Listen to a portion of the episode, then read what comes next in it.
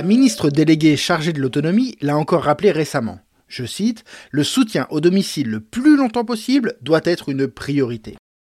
Cela doit s'accompagner d'une révision de l'offre de services à domicile, je cite toujours, plus simple, plus unifié pour avoir un parcours sans rupture, sans coupure et sans jamais faire reposer les failles du système sur les épaules des aidants.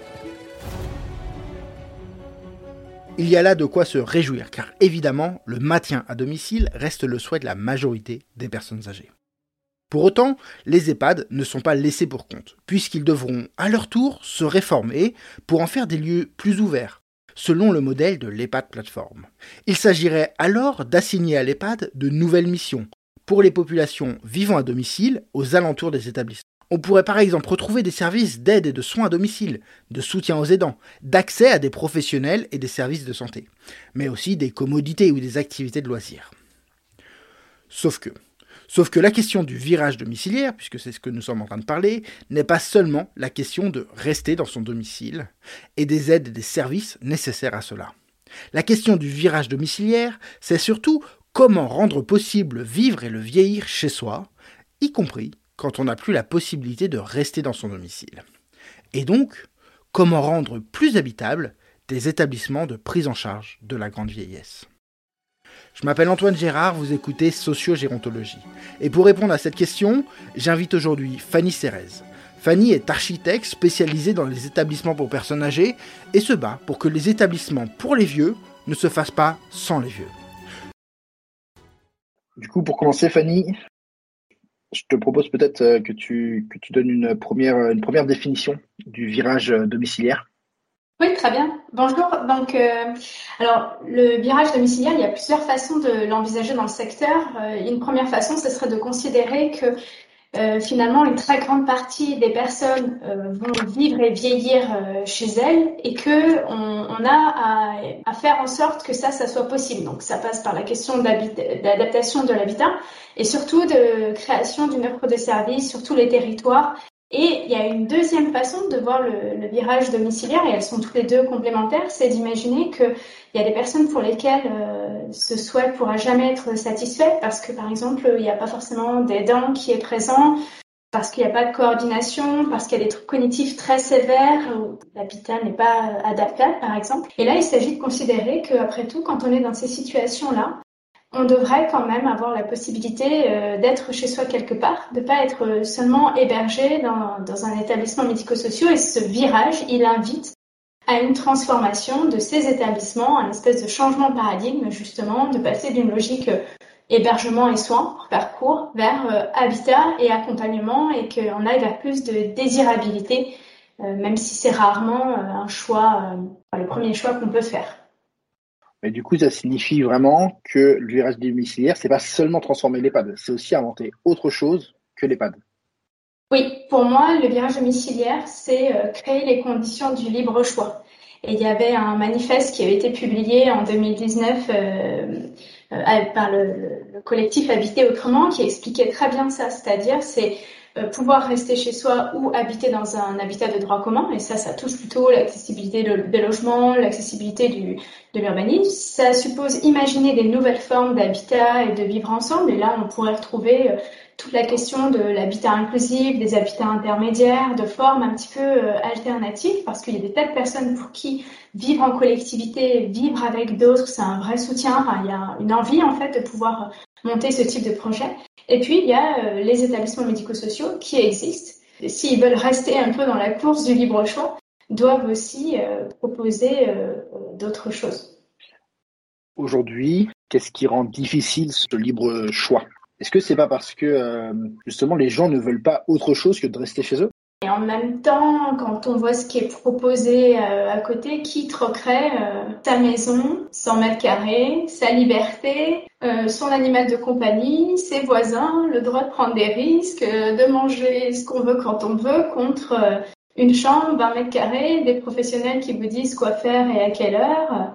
C'est là fait la poule. Oui, c'est pas par oui, commencer.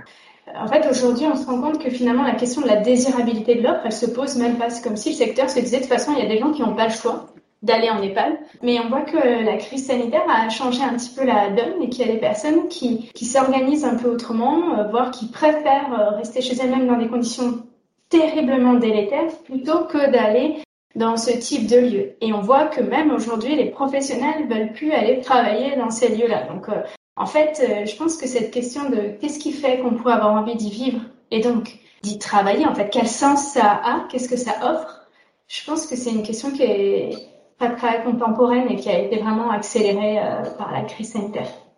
Toi, tu as vraiment ressenti un avant-après sur ces questions-là? En fait, j'ai l'impression qu'avant ça, on était sur une position euh, qualifiée d'utopiste ou d'idéaliste ou d'humaniste et que là, aujourd'hui, il y a une prise de conscience que c'est absolument nécessaire.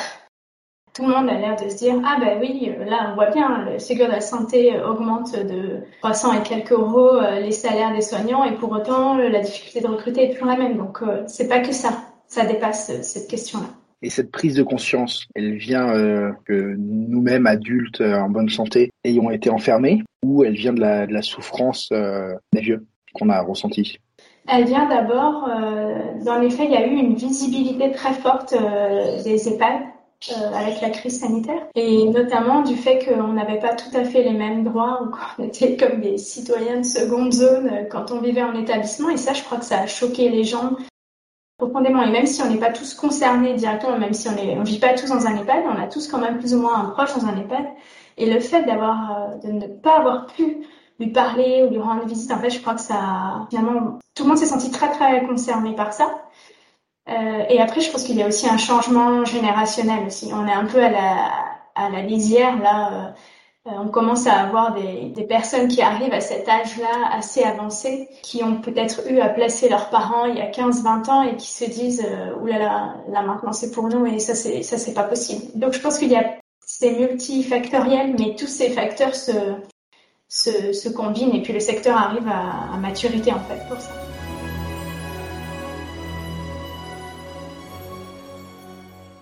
les, les, enjeux, et là euh, je, vais citer euh, Jean-Luc Charlot qui a beaucoup écrit euh, sur la question de l'habitat inclusif, alors plutôt à destination de personnes handicapées, mais en fait on est sur des problématiques qui sont pas très similaires. L'enjeu, il est de penser en fait ce qui fait un habitat, et je parle bien là d'habitat pas euh, de logement ou, euh, et euh, dans ces quatre dimensions. Et là, si, on l'écoute, il nous dit que l'habitat c'est quoi? Bah, L'habitat c'est l'environnement paysager et social. C'est qu'est-ce que je veux voir depuis ma fenêtre, qu'est-ce que je vois quand je sors de chez moi? L'habitat, c'est aussi le chez-soi. De quoi j'ai besoin à l'intérieur, d'une cuisine, d'une salle de bain, des toilettes, d'une chambre. Est-ce que je mets un lit d'eau, pas de lit d'eau Comment je reçois mes amis? Est-ce que, est-ce que j'ai le droit de laisser ma porte fermée? Est-ce que j'ai mes clés? Euh, L'habitat, c'est aussi la manière dont on est accompagné. Tous ces gens qui sont là pour m'aider à pallier euh, la dépendance ou le handicap, comment ils rentrent, ils sortent, en fait, euh, comment est-ce qu'ils impactent ma vie, quelle place ils prennent. Et puis l'habitat, c'est aussi les, les, modes de vie. Et les modes de vie, c'est ben, par exemple, est-ce que j'ai envie de manger tous les jours avec 45 autres personnes âgées, je sais pas. Enfin, est-ce que j'ai envie? Qu'est-ce que je suis prêt à partager avec d'autres? En termes Quelles sont les dimensions collectives de ma vie que je suis prêt enfin, à, mettre euh, en commun euh, avec, avec les autres? Et je pense que ça, quand on commence à réfléchir autour de ces questions-là, on voit que c'est des questions qui sont très génériques. Elles, elles préfigurent pas de la solution. Elles disent pas, bon, bah, derrière, on va avoir des maisons, des appartements, un EHPAD, un habitat inclusif.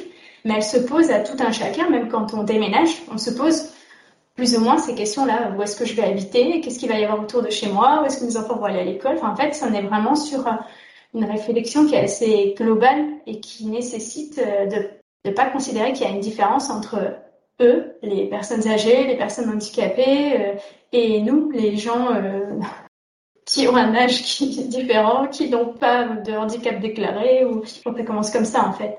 Il y a quand même cette question de, de l'accompagnement. Est-ce que oui. ça veut dire que euh, l'accompagnement, il est, il est pensé comme une partie intégrante de l'habitat pour les personnes âgées. En tout cas, il l'affecte de manière très très forte. Quand on travaille notamment avec euh, avec Colette Henner, quand on accompagne euh, des, des, porteurs de projets et des équipes, surtout des professionnels d'ailleurs, on travaille avec cette question du qui est chez qui et qu'est-ce qu'on est en train de faire. Est-ce qu'on est en train de faire un lieu de travail dans lequel il y a euh, des personnes qui, qui vivent ou est-ce qu'on est en train de faire un lieu de vie dans lequel il y a des professionnels qui travaillent? Et ça, je pense que c'est très très différent et on voit bien souvent des choses simples hein, mais qui dépossèdent totalement les gens. C'est personne qui fait le ménage, mais qui laisse la porte de tous les espaces privatifs, de toutes les chambres ouvertes, et qui les fait à la chaîne, et qui les fait d'ailleurs de la même manière, peu importe qui habite à l'intérieur, etc. Ce qui est intéressant d'ailleurs, c'est que c'est pas spécifique euh, aux établissements. On a des, on voit de l'intrusion, parce que c'est clairement de l'intrusion à domicile ou de la dépossession, y compris, on a des personnes qui sont chez elles et qui commencent à avoir un, deux, trois, quatre, dix intervenants euh, par jour qui pour chacun y interviennent, euh, enfin c'est vraiment leur euh, leur, enfin, leur lieu de travail, je veux dire, et, et qui font comme chez eux. Et ils finissent par dire bah, mais je suis plus chez moi ici, euh, chacun on rentre, on sort comme dans un moulin, ces professionnels ont ma clé. Ça c'est clair que ça demande une très grande délicatesse. Et je trouve que c'est c'est une chose qui est assez différente entre le champ du handicap et de la gérontologie où on a une culture qui est très différente. Par exemple, en gérontologie, on a essentiellement des professionnels qui sont des professionnels soignants, qui ont été formés pour travailler à l'hôpital. Là, dans le qui est chez qui, il n'y a pas de doute, à l'hôpital, euh, clairement, les patients sont sur le lieu de travail des professionnels. Alors que dans le champ du handicap, on, euh, tu disais en introduction, il y a cette histoire de être autonome malgré les dépendances. Je trouve que c'est vraiment ça, c'est-à-dire qu'on se dit, bah oui, ils ont besoin d'aide en fonction de leur handicap, mais la question c'est comment est-ce qu'on va permettre à ces personnes de vivre comme elles l'entendent, selon leurs propres règles. Ça, c'est l'autonomie. Et je pense qu'il y y a un enjeu, en fait, en termes, on est sur une culture qui est éducative plus que soignante et qui vise cette accession à l'autonomie, alors que dans le soin, on est plutôt sur une culture qui vise à la prise en charge de la dépendance. Donc, en fait, on a une espèce de, de rapport initial qui est assez différent et qui génère dans l'accompagnement des postures très, très différentes.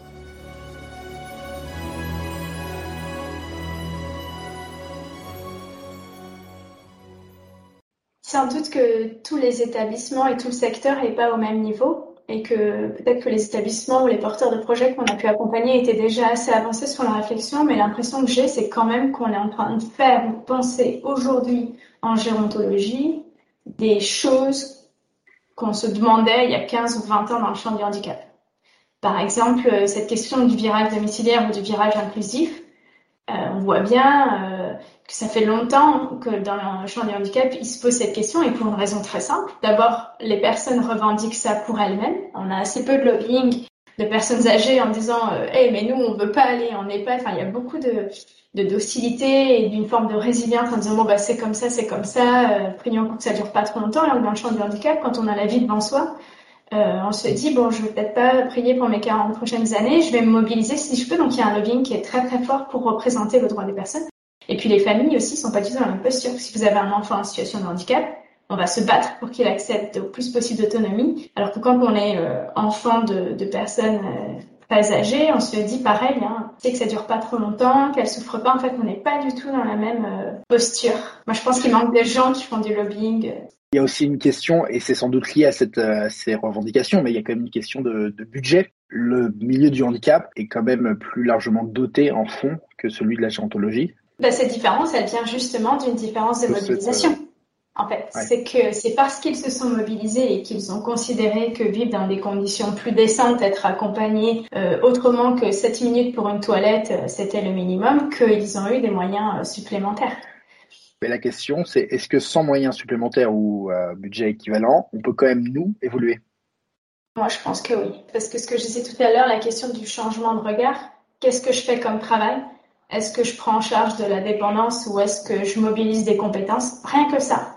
Ça change pas le temps que j'y passe, etc. Mais ça change la manière dont je le fais, ça change la manière dont je regarde les gens, ça change ce que je lui propose. Et ça, ça c'est qu'une question de regard. Enfin, alors que c'est peut-être le pire, le plus grand, c'est une question de culture, mais ça, ça coûte pas plus cher, ça. Et comment toi, architecte, tu, tu accompagnes cette, euh, cette transition d'un regard à l'autre? En fait, alors, il y a plusieurs questions dans la question. Il y a comment est-ce que nous, on travaille vraiment, par exemple, à l'atelier A, et puis il y a quel est le rôle de l'architecture ou des architectes de manière euh, plus globale. Je pense que la manière dont on travaille à l'agence, euh, qui est de manière toujours euh, participative, itérative, en mettant les personnes au centre du dispositif dès le début et en fondant nos approches sur l'écoute, l'observation, l'immersion et l'empathie, je pense que c'est assez atypique. Donc, Rien que ça, hein. il suffit de mettre les gens autour de la table et de dire bon alors qu'est-ce qu'on va faire demain. Euh, c'est assez simple. Hein. Les, gens euh, peuvent parler très bien de, de ce qui fait qu'ils se sentent chez eux, qu'ils se sentent bien, pas bien, de leur projet euh, de vie, si je pourrais dire comme ça, ou d'habiter. Donc voilà, et après sur l'architecture de manière globale, ce qu'on se rend compte, c'est que il y a des signaux forts, des choses qui ont l'air symboliques, mais j'ai des exemples par exemple, dans un établissement, on avait, euh, il y avait un espèce de lino bleu là, comme comme souvent d'ailleurs. Je sais pas, je sais pas pourquoi ils ont imaginé que euh, Colette, elle disait tout le temps, euh, les EHPAD, ils aussi entre l'hôpital et la crèche, quoi. Il y a une espèce de truc où on va mettre des couleurs pour égayer tout ça. Sous-entendu, qu'est-ce que ça doit être triste de venir vivre ici, hein, mais en final, ça fait que stigmatiser un peu plus l'histoire comme dans les logements sociaux d'ailleurs. Quand ils réhabilitent les grands ensembles, là, ils tartinent de couleurs arc-en-ciel. On se dit, mais personne ne fait ça sur sa façade. mais là, il y a un peu la même truc. C'est voilà, qu'est-ce qui doit être pris? Donc, égayons un peu tout ça. Donc là, on avait ce sol bleu et on a remplacé avec euh, un sol fait parquet. Et je me souviens avoir été là le jour où, ça a été livré. Et donc, euh, il y a une infirmière qui était avec son chariot. Elle est arrivée et en fait, elle a hésité. Elle a eu un doute sur est-ce qu'elle pouvait rouler sur le parquet avec le chariot ou pas. Et donc, elle a laissé le chariot sur le reste euh, du sol bleu. Elle a pris les cachets, elle est allée voir euh, une dame et elle lui a donné en, en s'abaissant en face à face. Alors que pour les autres, elle était sur ce sol bleu comme à l'hôpital et en fait, elle tendait euh, le médicament par-dessus le chariot. Ah, et ça, je trouve que c'est exactement. Et de la même manière, des choses simples, mais tu vois, on a, on a résidentialisé, si j'ose dire, des portes de champs en mettant des heurtoirs. Et, et c'est symbolique, mais ben voilà, ça dit bien ce que ça dit quoi. Ici, c'est pas un moulin, derrière c'est un espace privé, et il faut frapper avant d'entrer. Alors après, il y aura toujours des professionnels qui frappent mais qui attendent pas la réponse avant d'entrer. Ça c'est autre chose. Mais l'espace, il envoie quand même un certain nombre de, signaux qui sont intéressants parce que ça envoie des signaux aux professionnels et puis ça envoie aussi des signaux aux personnels même. C'est-à-dire que dans les environnements qui sont euh, domestiques, on y reviendra, mais disons comme à la maison. Par exemple, on a, on a beaucoup transformé des établissements. Euh, pour les rendre plus comme à la maison, on voit que les, résidents deviennent des habitants et qui se mettent à faire comme chez eux. En fait, il, et par exemple, une chose simple, hein, on met une cuisine qui, qui, est une vraie cuisine, pas qui ressemble, qui est une vraie cuisine, il y a une cafetière, etc. Elle est ouverte que pour les gens, ils vont se faire un café, naturellement. Et donc là, les professionnels se disent, ah, mais ils sont encore capables de faire ça. Mais alors là, je vous parle de choses dans des unités protégées par. On dit, pensez, ils sont tous démons, ils savent rien faire. Ah oui, ben, regardez Il est quand même capable de prendre le café, de le mettre, de faire tous les boutons dans le bon ordre, d'aller chercher la tasse, hein, de boire son café, de faire sa vaisselle. Et ça, ça change le regard des professionnels aussi.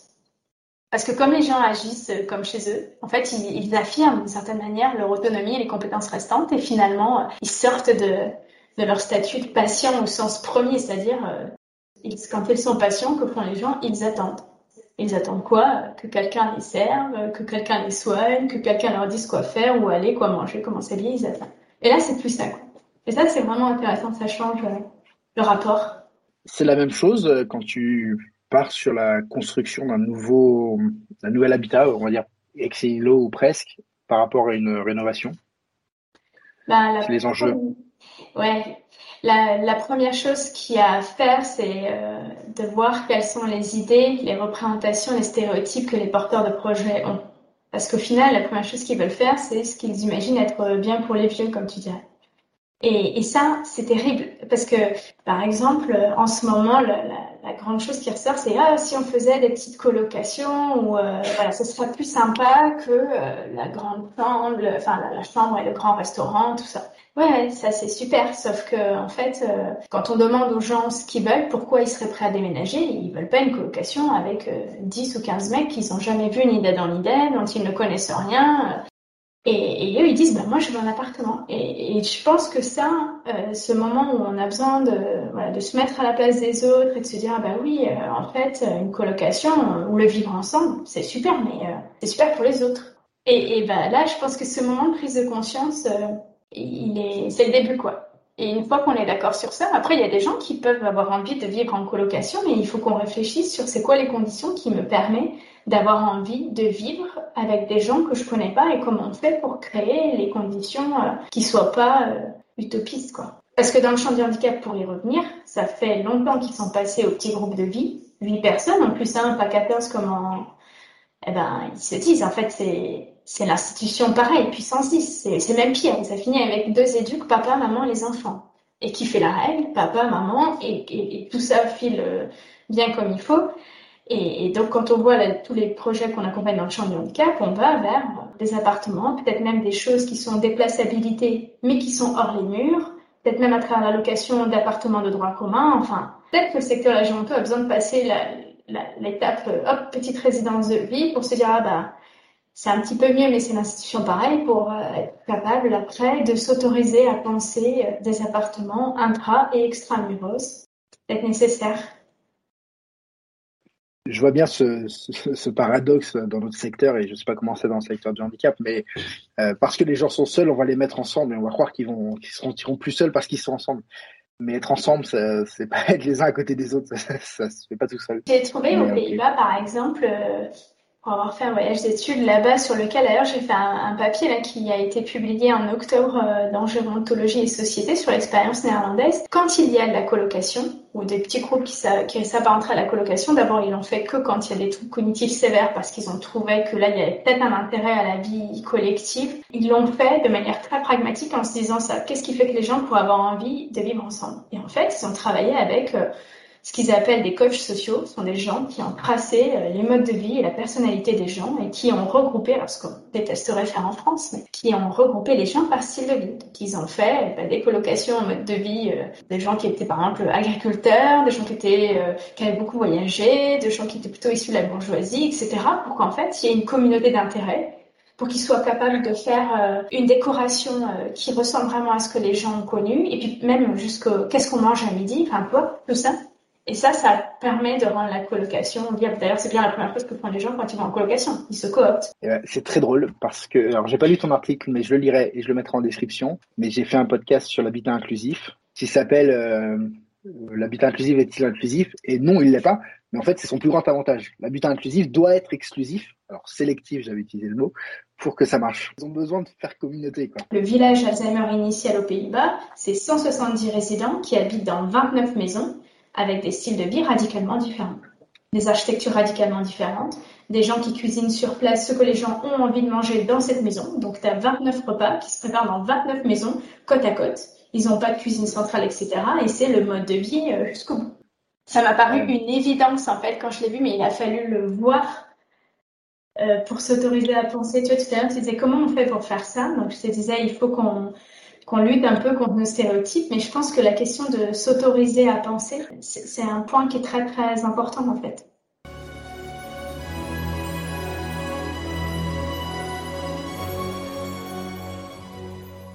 Que tu as dit tout à m'a fait penser à une autre, une autre interview que j'ai fait avec euh, Pascal Dreyer, où il tire un peu le constat, après avoir longtemps revendiqué euh, d'être chez soi en EHPAD, que, euh, que finalement c'était assez illusoire de penser que les gens vont pouvoir être chez eux en, EHPAD et lui proposer de, déjà si on leur permet d'habiter, euh, le lieu, c'est déjà pas mal. Toi, tu as, dit ces deux mots-là et tu en as rajouté un autre, c'est celui domestiquer. Ça m'a fait penser à ton article euh, Domestiquer l'institution avec, euh, avec une chasse. Euh, comment tu te positionnes sur, sur tous ces termes-là? Et qu'est-ce que tu mets derrière chacun? Parce que finalement, je les ai pas encore définis là. Ah ouais, qu'elle a une, a une expérience et un rapport à ces questions-là qui est très fine par tout le travail qu'ils font euh, à Leroy Merlin Source. Moi, j'essaie de pas avoir de posture euh, idéologique. En fait, toutes les immersions et les entretiens qu'on fait avec les gens nous montrent que peu importe les environnements d'ailleurs, il y en a qui s'y sentent chez eux et il y en a qui s'y sentent pas et, que ça dépend d'ailleurs de plein de choses. Et parfois c'est l'architecture et parfois ça l'est pas. Je me souviens d'un endroit très beau, très chouette et j'ai demandé aux gens est-ce que vous sentez chez vous ici? Il y a une dame qui me répond ben non. Je ah bon? Mais ben, pourquoi? Elle me dit vous voyez la lumière rouge là? Et elle me montre la pelle malade qui est en face de son lit. Elle me dit ça ça m'empêche de dormir. Donc moi je voulais mettre un scotch ou l'enlever. Je suis allée voir l'infirmière qui m'a dit qu'on pouvait pas. Ben là je sais que je suis pas chez moi. Et qui se dit en fait il aurait suffi euh, que l'établissement se dise bah oui en fait cette dame faisons autre chose mettons un scotch et puis allons vérifier mettons en place un protocole d'aller vérifier euh, tous les mois que le truc marche ou changer la pile bref pour que ça soit possible mais pour ça il aurait suffi que d'abord quelqu'un considère que sa demande était une demande importante voire même essentielle qu'on construise des projets de vie par exemple en se posant cette question là euh, et puis il y a d'autres présidents qui nous disent alors, est-ce que vous sentez chez vous ici? Ils disent des fois oui, des fois non. Alors, c'est encore plus merveilleux parce que le des fois oui, des fois non, dans ma tête, au début, c'était une espèce de truc ascendant. Tu sais, tu te sens de plus en plus chez toi. Et là, c'était alternatif. Je me dis, bah, c'est alors. Et en fait, ça dépendait pareil de, de qui était le professionnel qui était là. Et en fonction de qui était là, elle pouvait faire ce qu'elle voulait ou pas. Et du coup, hop, et elle savait très bien naviguer entre ces moments-là, euh, à repérer le planning. Donc moi, je me dis, euh, je sais pas ce qu'on doit viser. En tout cas, euh, en tant qu'architecte, euh, me positionne sur comment est-ce qu'on va faire pour créer au maximum les conditions pour que ça soit possible. Et euh, pour que les gens puissent s'approprier leur lieu de vie, pour qu'ils puissent y faire à leur manière. Comment on va faire pour accompagner au maximum les équipes à reculer sur la question de la sécurité, en fait? Enfin, parce que qu'est-ce qui fait que qu'est-ce qui fait qu'on peut habiter un lieu? Habiter, c'est quand même très clair, c'est être maître chez soi y compris de pouvoir euh, monter sur l'escabeau, euh, démonter l'ampoule, euh, bricoler je sais pas quoi, scotcher le fameux, la fameuse LED de la pelle Donc en fait, ces choses-là, je pense que chacun en a une définition très personnelle et que tous ces gens, d'abord, on les connaît pas quand on construit ces lieux. Ensuite, ils vont changer. Et puis même au cours de la vie qu'ils vont avoir ici, leur rapport à ça va évoluer. Donc moi, je me dis, si voilà, en toute humilité, on arrive à, faire en sorte qu'ils puissent vivre un peu à leur manière, qu'ils puissent ressentir qu'il y a eu une intention, et je parle bien du mot intention, euh, et sur le plan spatial et sur le plan de l'établissement pour que ça soit possible. Et après, il s'en saisira ou il s'en saisira parce que, en fait, euh, il y a des tas de manières d'habiter. On peut habiter un espace, une chambre, mais on habite aussi euh, son corps, euh, ses vêtements, son territoire, sa mémoire. Il y a des tas de gens qui continuent d'habiter leur ancienne maison dans, dans leur cœur, dans leur esprit, c'est ça. Ils disent chez moi c'est comme ça. Et, donc en fait, d'ailleurs, ce, ce, sujet t'intéresse, une des, une des meilleures lectures enfin, que j'ai pu faire pendant ma thèse, c'est le livre de, de Jean-Marc Bess qui s'appelle Habiter un monde à mon image, qui date de 2013 et qui explique très bien ces rapports, euh, toutes ces manières euh, subtiles, fragiles d'habiter et la, chose qui est un peu réciproque que j'aime beaucoup. Il dit euh, on habite des lieux et ces lieux nous habitent en retour. Je crois qu'on est habité aussi par plein de choses et je me dis si voilà, je sais pas ce qu'on est vraiment capable de faire et je crois que ça appartient à chacun et je pense que même les gens pas un rapport très conscient à leur mode d'habiter, mais on doit au moins créer les conditions pour que ça soit possible. Voilà. Je me dis, nous, on peut faire en sorte qu'ils aient un chez eux. Après, est-ce qu'il, est-ce que ça sera, entre avoir un chez soi et être chez soi? Et le être chez soi, ça ne nous appartient pas. Mais on peut faire la première case qui peut-être facilitera la deuxième chose. C'est comme ça que je, que je le vois, comme un espèce de processus qui offre des chances que les gens vont saisir ou, ou pas. Parce que tout le monde n'a pas besoin de saisir ça. Tu vois, il y a des gens qui habitent leur corps, leur esprit et qu'en fait, tu les poserais n'importe où ils habitent le monde en fait. Tu vois, c'est pas une histoire de mètres carrés. Tu as dit, euh, l'important c'est qu'on leur, leur montre l'intention qu'on avait. Mhm. Comment on mhm. fait? Euh, C'est quoi le, petit truc qu'on peut faire euh, Est-ce que tu as un exemple peut-être? Ouais, tu vois le heurtoir par exemple? Le heurtoir, L'intention, elle passe pour moi par des choses authentiques. par exemple, dans une, euh, dans une unité protégée euh, dans les Landes. Là, on a, on a, fait des travaux et puis au fur et à mesure, on travaillait sur euh, la familiarité des lieux et donc on, est allé un peu cartographier qu'est-ce qui faisait l'architecture traditionnelle landaise. Et il y avait beaucoup de, de briques en quinconce. Et on s'est dit, tiens, ce serait intéressant de pouvoir travailler sur ce genre de choses. et donc, on, a posé des briques. Et on discutait avec c'est les ouvriers d'entretien à l'établissement qu'on fait les travaux. On se demandait ce qu'ils étaient vraiment capables de faire, pas faire. Et nous, ça nous tenait vraiment à cœur que ça soit des briques. Puis ils nous ont dit, on pensait, tu vois, des plaquettes. Donc ça aurait été des briques, mais genre des, des fausses briques. Enfin, c'est pas, du papier peint, c'était surtout pas du papier peint, mais ils nous disaient, non, non, on va, on va aller chercher des vraies briques. Et, euh, et les gens passent beaucoup de temps à, à toucher ces murs en vraies briques. Et ça, tu vois, euh, ça fait quelque chose. C'est-à-dire que l'intention qu'il y a eu de faire vraiment quelque chose de bien, de, de beau, quelqu'un qui s'est préoccupé l'architecte de dire on va faire des choses qu'ils connaissent et qu'ils aiment, l'équipe qui s'est préoccupée d'aller faire ça correctement et pas un faux truc, ça les gens ils savent ça tout de suite. Et tu vois sur la question de l'intention par exemple, euh, souvent une des choses qu'on fait autour du repas, parce qu'on leur dit euh, c'est bien beau, enfin nous en tant qu'architecte on peut faire des très beaux lieux, mais ça fonctionne comme à l'hôpital, c'est le pire, pire que tout, parce que quand les gens y rentrent, ça leur fait croire qu'ils vont pouvoir être chez eux, et puis derrière, non. Donc en fait, euh, on les trompe. Et ça, moi, j'ai dit, on va jusqu'au bout, on n'y va pas, parce qu'au moins, quand ils vont à l'hôpital, ils savent à quoi s'attendre, tu vois. Et, et donc, on travaille que sur la vaisselle, parce que moi, je n'en peux plus, là. En plastique, gériatrique bleu, la pédiatrie comme à la crèche. Je dis, mais ah, il y a peut-être des plats de vaisselle très chouettes. Et ils me disent, non, mais vous comprenez pas, on peut pas mettre ça, ils vont tout balancer. tu vois, donc, l'intention, c'est intéressant. Pourquoi on met de la vaisselle en plastique? Parce que on considère qu'ils vont tout casser. Que font les gens? Ils balancent la vaisselle. Pourquoi? Parce qu'elle est pourrie et qu'ils veulent pas ça. Voilà. Donc on a dit faisons un test, allons acheter la jolie vaisselle et ça dans des tas d'établissements. Les professionnels disent ah mais surtout pas, elle va être toute cassée. Bon tu reviens deux ans après, ils disent bah tu vois la vaisselle, ils y font vachement attention. Bah oui, parce qu'on fait attention aux jolies choses et que et que ça ils savent bien ça, tu vois. Enfin c'est ça que j'appelle l'intention.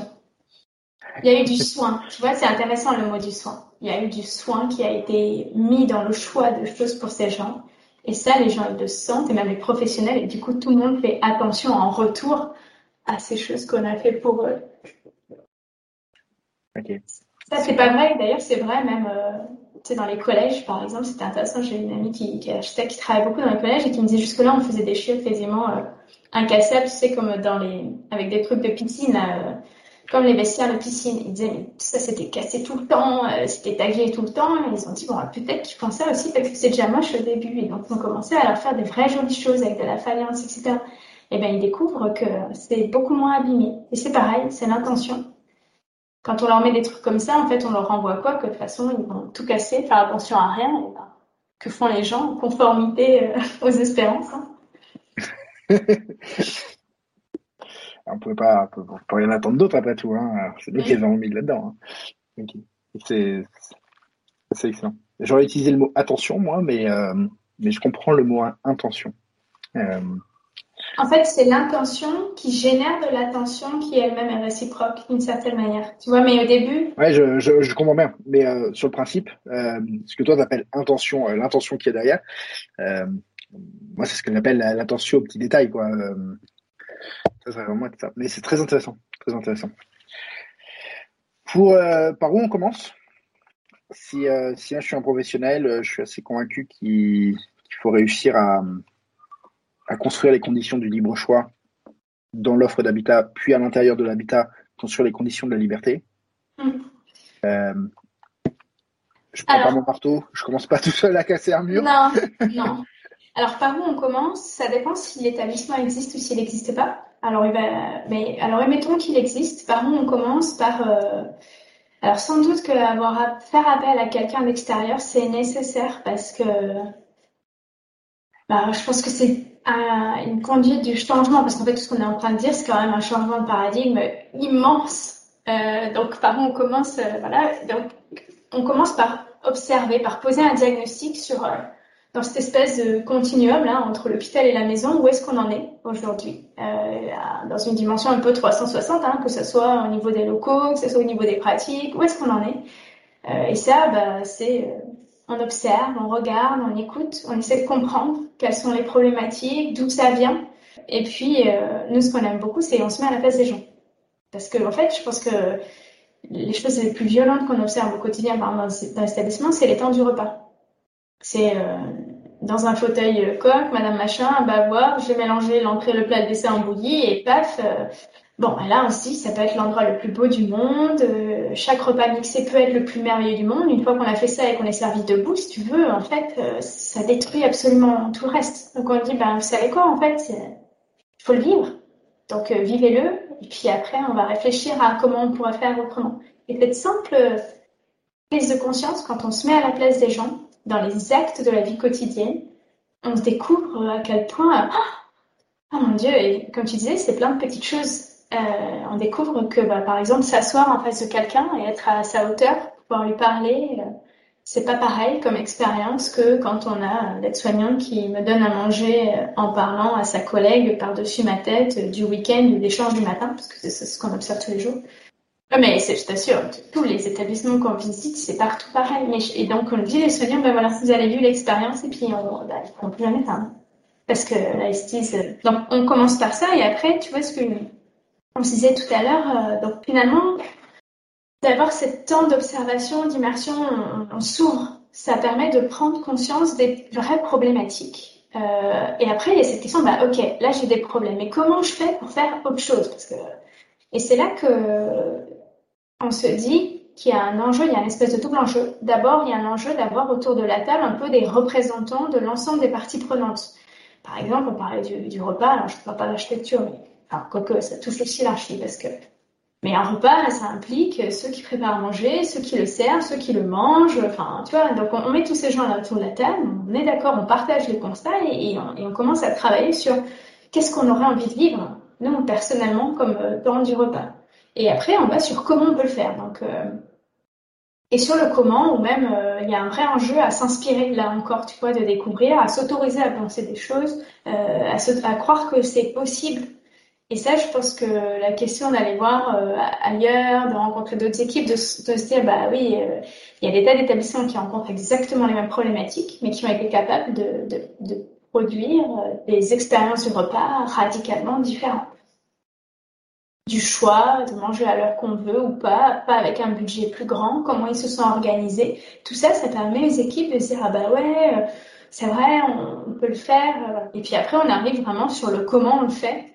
Et le comment on le fait, ben, c'est comment chacun prend sa part de responsabilité dans cette histoire. Et finalement, chaque projet, il a toujours des dimensions organisationnelles, euh, des dimensions humaines donc organisationnel, euh, qui travaille quand pour offrir euh, quel type de repas, comment c'est servi, etc. Il y a des dimensions humaines, comment je m'adresse aux gens, est-ce que je vais lui parler ou est-ce que et des dimensions spatiales, toujours, toujours, toujours en fait.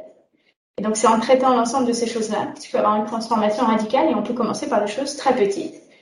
Le repas, je reviens encore sur ça. Bah, déjà, dressons la table, pareil pour les gens qui mangent mixé, pas mixé. Hein, tu sais, souvent, tu as la, petite table un peu hôtelière pour les gens dits euh, autonomes. Puis les pendant, c'est le néant et puis euh, le verre en plastique avec la cuillère. Là, tu te dis, mais, mais pourquoi? Pourquoi est-ce qu'on n'a pas la même table qui est dressée? Qu'est-ce que ça ferait de, le faire? Ben, Tu vois, là, ça revient sur la question de l'intention. Et dès qu'on fait ça, hop, ça change. Et ça, c'est des toutes petites choses, je trouve, qui permettent très symboliquement de créer euh, un changement de posture, posture au sein de l'établissement. Et on voit que l'établissement qui existait, on revenait là sur ce, il commence par des petits pas qui leur montre beaucoup d'impact, avec beaucoup de retours des résidents qui sont très contents, des familles, moins d'agression en fait. Euh, et, c'est un espèce de cercle vertueux qui remonte une fois qu'ils ont découvert que c'était possible, ils disent ah bah si on allait s'attaquer à tel problème et hop et si et si et si et si. Donc c'est une espèce de processus continu. Tu vois, il n'y a pas un effet baguette magique où on arrive, top, on transforme tout. Je crois que ça se fait vraiment par euh, besoin d'y croire. Euh. Et après pour le neuf, on le fait un peu différemment. Mais on met encore des gens autour de la table.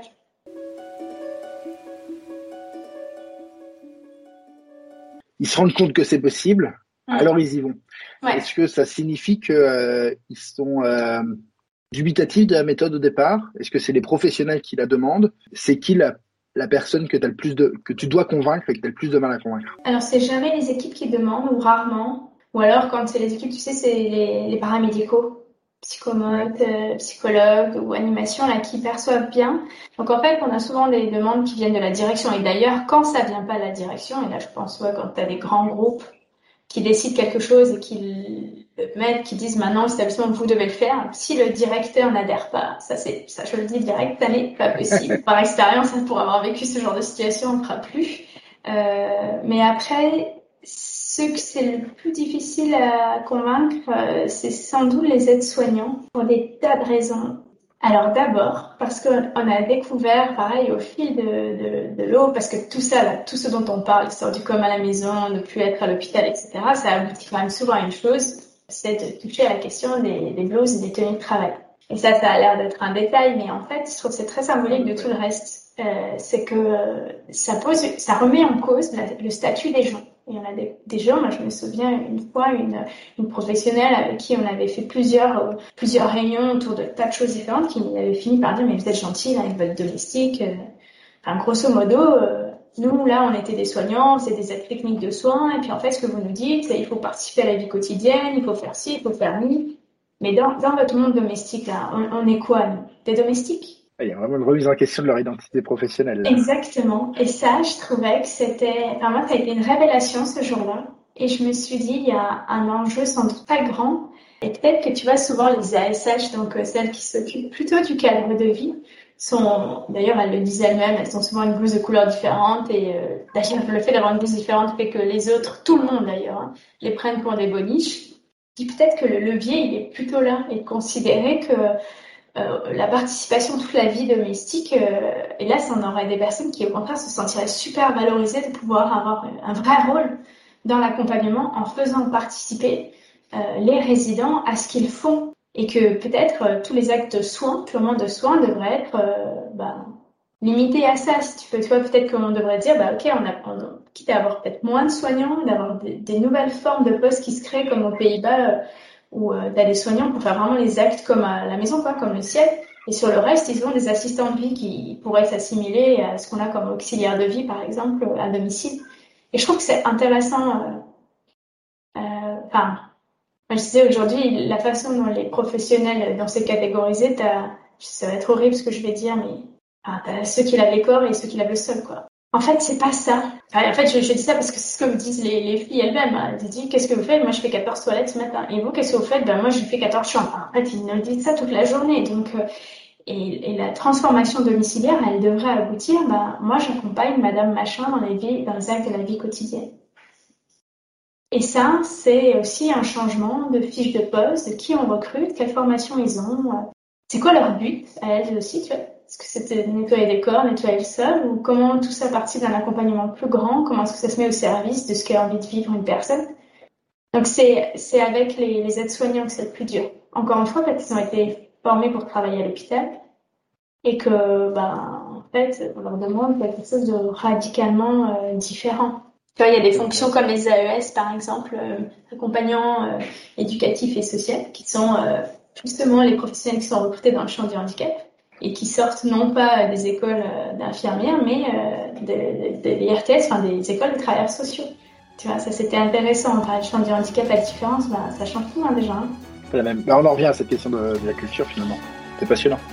Merci Fanny. De rien, merci à toi.